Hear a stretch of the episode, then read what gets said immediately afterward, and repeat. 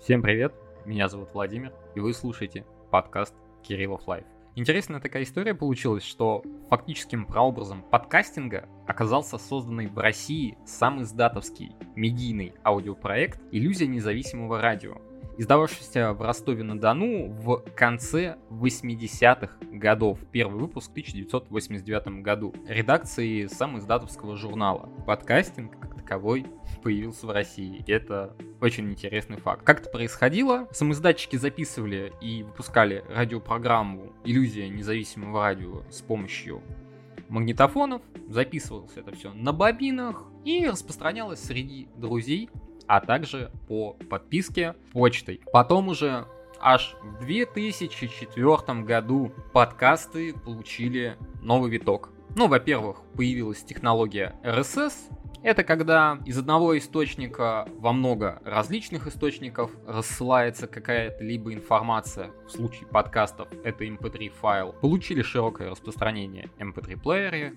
и сам формат mp3. Эм развивались технологии, развивался интернет, и вместе с ним развивались подкасты, и они пришли к тому виду, который есть сейчас. А сегодня я хочу поговорить, для чего вообще нужны подкасты.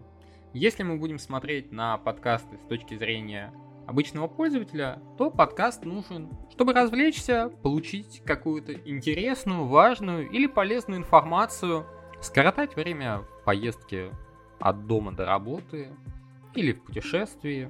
Но сейчас хочется посмотреть на подкасты с точки зрения автора этих самых подкастов. Автор тратит на создание подкаста время, силы и деньги – и, соответственно, он хочет получить что-то взамен. Давайте разберемся, как же автор может монетизировать свое детище или извлечь любую другую выгоду. Для начала рассмотрим это с точки зрения эксперта, то есть человека, который что-то умеет хорошо делать. У него есть блог в Инстаграме, в Телеграме, какие-то другие социальные сети, на которых он продает свои услуги или товары. Перед ним стоит две цели. Первую – это привлечь новую аудиторию. Вторая – это удержать внимание старой аудитории, которая уже долго подписана на этого человека.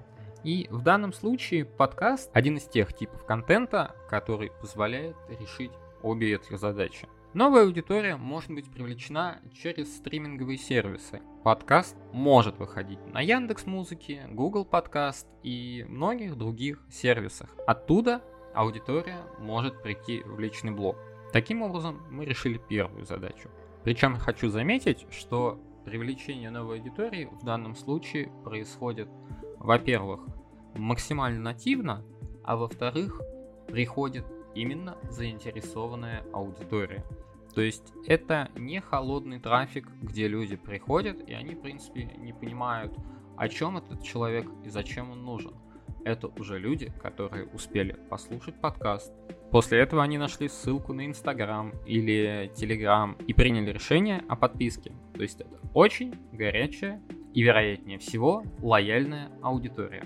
При этом автоматически решается и вторая задача, потому что старая аудитория получает тот тип контента, который в блоге никогда не публиковался, и это же не будет тупым повторением того, что уже было. Это будет что-то новое, интересное, что поможет удержать ту аудиторию, которая уже набрана. Но вот мы набрали новую аудиторию, развлекли старую аудиторию, и что же делать-то с этим самым подкастом? То есть контент есть, аудитория есть, ну, ответ очевиден. Через подкасты нужно продавать.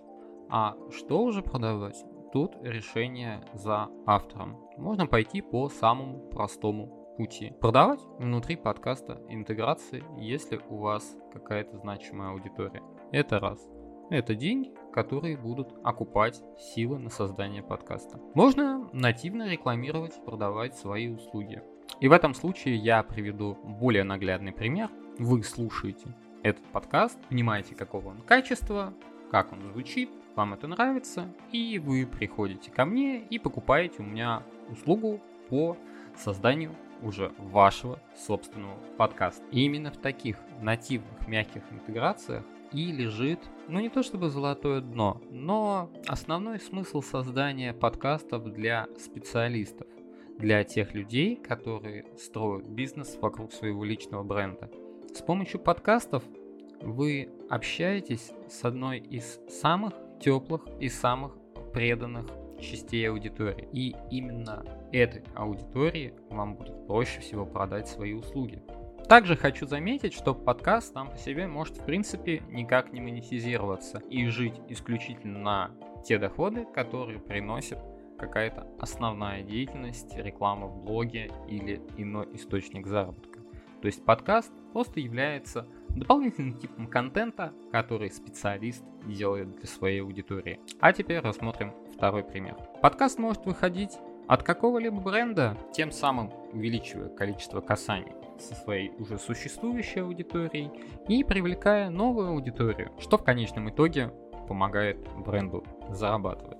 В завершении хочется сказать, хоть подкасты на самом деле с нами уже очень много лет, уже, можно сказать, десятилетий, они все еще остаются полем для творчества, для экспериментов, для каких-то смелых креативных идей. Не бойтесь экспериментировать, зовите свои подкасты гостей, придумывайте интерактивы для слушателей. Ведите свои подкасты так, чтобы в первую очередь было интересно вам.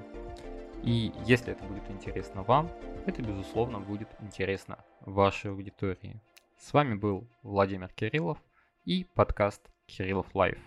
Комментируйте этот выпуск в Телеграме, подписывайтесь на него в Apple подкастах, Яндекс Музыке или любом другом стриминговом сервисе, который вам будет удобен. Хорошего дня, до встречи.